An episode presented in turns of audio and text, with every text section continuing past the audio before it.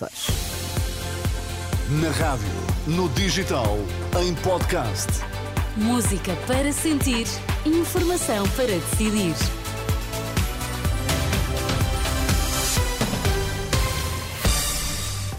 Seja bem-vindo à Renascença, bom início de semana. Está a partir de agora comigo Sónia Santos, estamos juntos até às 5. Nas notícias, o Vítor Mesquita. Boa tarde, Vítor. Boa tarde, Sónia. Como é que, quais são os destaques a esta hora? Diretores de escolas pedem pacto de regime para a educação a líderes de PS e PSD. Taxa de juro na habitação em janeiro no valor mais alto desde março de 2009. Vamos às notícias da UMA. A edição é de Vítor Mesquita. É um desafio a Luís Montenegro e Pedro Nuno Santos. Os diretores de escolas pedem a PS e a PSD um pacto para a educação. A poucas horas do debate entre os líderes dos dois principais partidos, Filinto Lima lembra que o tema tem sido bastante esquecido e lamenta que a questão não seja abordada pelos candidatos às legislativas. O presidente da Associação de Diretores e Agrupamentos de Escolas Públicas e Escolas Públicas defende que os dois candidatos deveriam apresentar soluções para a escola pública que façam um pacto na educação ou um acordo de regime, como diz o professor doutor Marcelo Rebelo Souza, em relação a uma área que é a devolução, a recuperação dos seis anos, seis meses, 23 dias, que, ao que parece, todos concordam. Então, que façam de facto esse acordo, seria muito gratificante para a escola, para a escola pública e os nossos políticos, com certeza, que ganhariam uh, bastante com esta atitude. É um desafio que eu aqui faço, gostaria que fosse concretizado.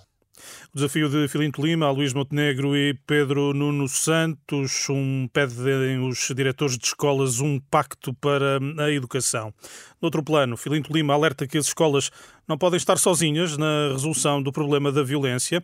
É a reação aos números do Jornal de Notícias que indicam só no primeiro semestre do ano passado a PSP registrou cerca de 2.600 ocorrências nas escolas, são mais cerca de 90 em relação ao mesmo período de 2019. Filinto Lima sublinha que a violência é fruto de uma sociedade cada vez mais intolerante e defende que mais instituições devem trabalhar no problema. Também é um trabalho que a sociedade tem que fazer, não é só as escolas. Nesse sentido, as CPCJs também colaboram bastantes vezes com as nossas escolas. Os serviços de psicologia e orientação que temos nas escolas também são importantes, embora reconheça que em algumas escolas estes serviços, os recursos humanos têm que ser reforçados, têm que ser aumentados. E estas sinergias todas, de facto, são muito positivas para que nós todos em conjunto possam, de facto, no próximo ano, eh, minimizar estes números que nós hoje tivemos conhecimento. O presidente da Associação de Diretores de Agrupamentos e Escolas Públicas eh, defende ainda a alteração ao Estatuto do Aluno, que diz estar ultrapassado. São declarações à jornalista hum, Carla Fino. É confirmação de que o Serviço Nacional de Saúde não está a satisfazer as necessidades da população. Reação do presidente da Associação de Médicos de Saúde Pública aos dados do Banco de Portugal, que revelam que há cada vez mais portugueses a endividarem-se para cobrir despesas de saúde.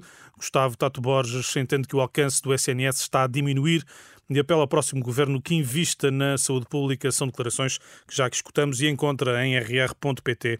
A taxa de juro no crédito à habitação atingiu em janeiro os 4,66%. É o valor mais alto desde março de 2009. Os dados são revelados pelo Instituto Nacional de Estatística. Em relação ao mês de dezembro, a subida é de 6,4 pontos base.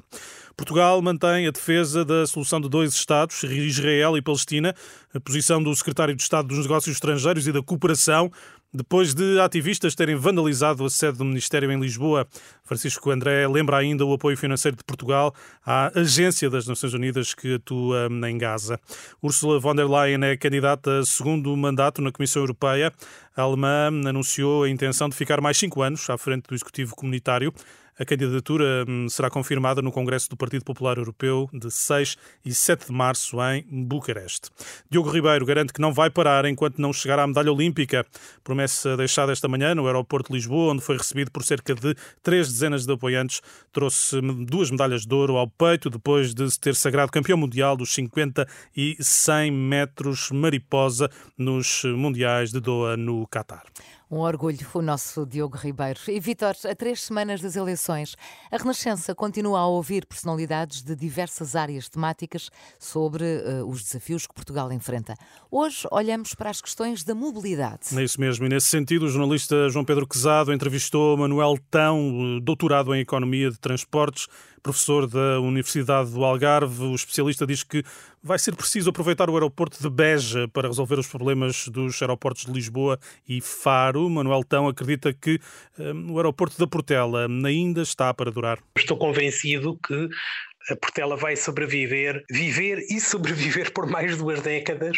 Quando, quando viermos a ter problemas, quer na Portela, quer em Faro, vamos ter que lançar mão de uma infraestrutura que já existe, que é o aeroporto de Beja. Independentemente das menos-valias ou das mais-valias que aquilo tenha, eh, vamos ter que eh, construir acessibilidades para Beja, reforçar as que existem, particularmente a nível eh, ferroviário. No plano da ferrovia, o especialista admite que é desta que a linha de alta velocidade entre Porto e Lisboa vai mesmo avançar e critica quem aponta a linha do Norte como solução. A linha do Norte, neste momento, é algo que uh, estruturalmente não tem solução e para a qual não vale a pena estar a atirar dinheiro. Aliás, já estamos a fazer isso há qualquer coisa como 30 anos e já se gastou mais de metade daquilo que é o custo de uma linha completamente nova. Nem sequer outros operadores estão interessados em operar numa linha do Norte tal como ela está. Era o melhor traçado do mundo aqui há 150 anos, hoje já não é. Sobre os atrasos nos comboios, Manuel Tão dá razão à CP, que se queixa da falta de condições das linhas. O especialista lembra na idade avançada dos comboios usados. A infraestrutura é muito condicionante da CP.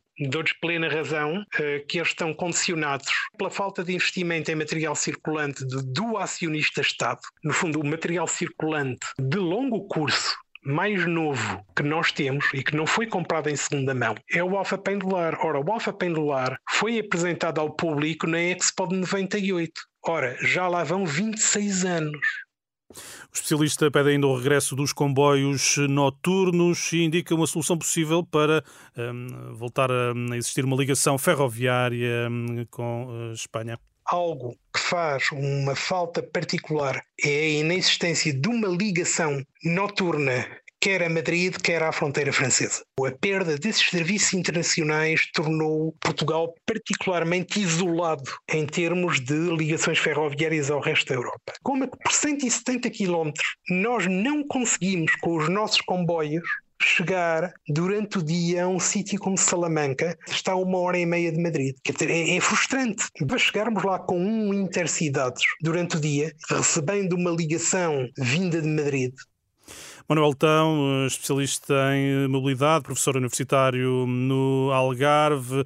É o, escutamos certos de uma entrevista ao jornalista João Pedro Quezado, que pode ler em rr.pt.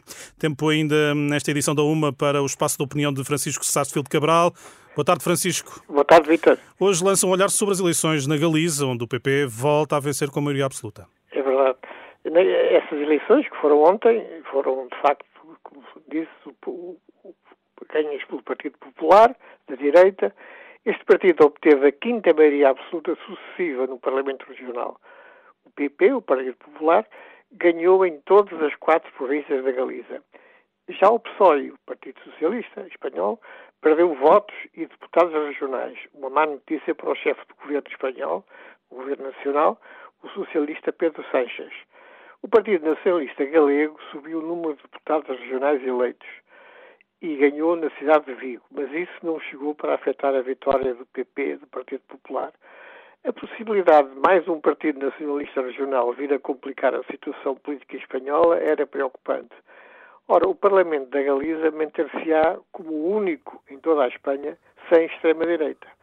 O Podemos, na extrema-esquerda, e o Vox, na extrema-direita, não elegeram nenhum parlamentar. Pedro Sanches, o chefe do Governo Nacional, tem-se mantido no poder graças a acordos com partidos independentistas regionais, sobretudo da Catalunha, o que põe em causa a unidade de Espanha. A nós, portugueses, nada interessa uma Espanha dividida. Obrigado, Francisco. Até sexta-feira. Até sexta. Sónia, fica por aqui a edição uhum. de uma da tarde. Até já. Até já.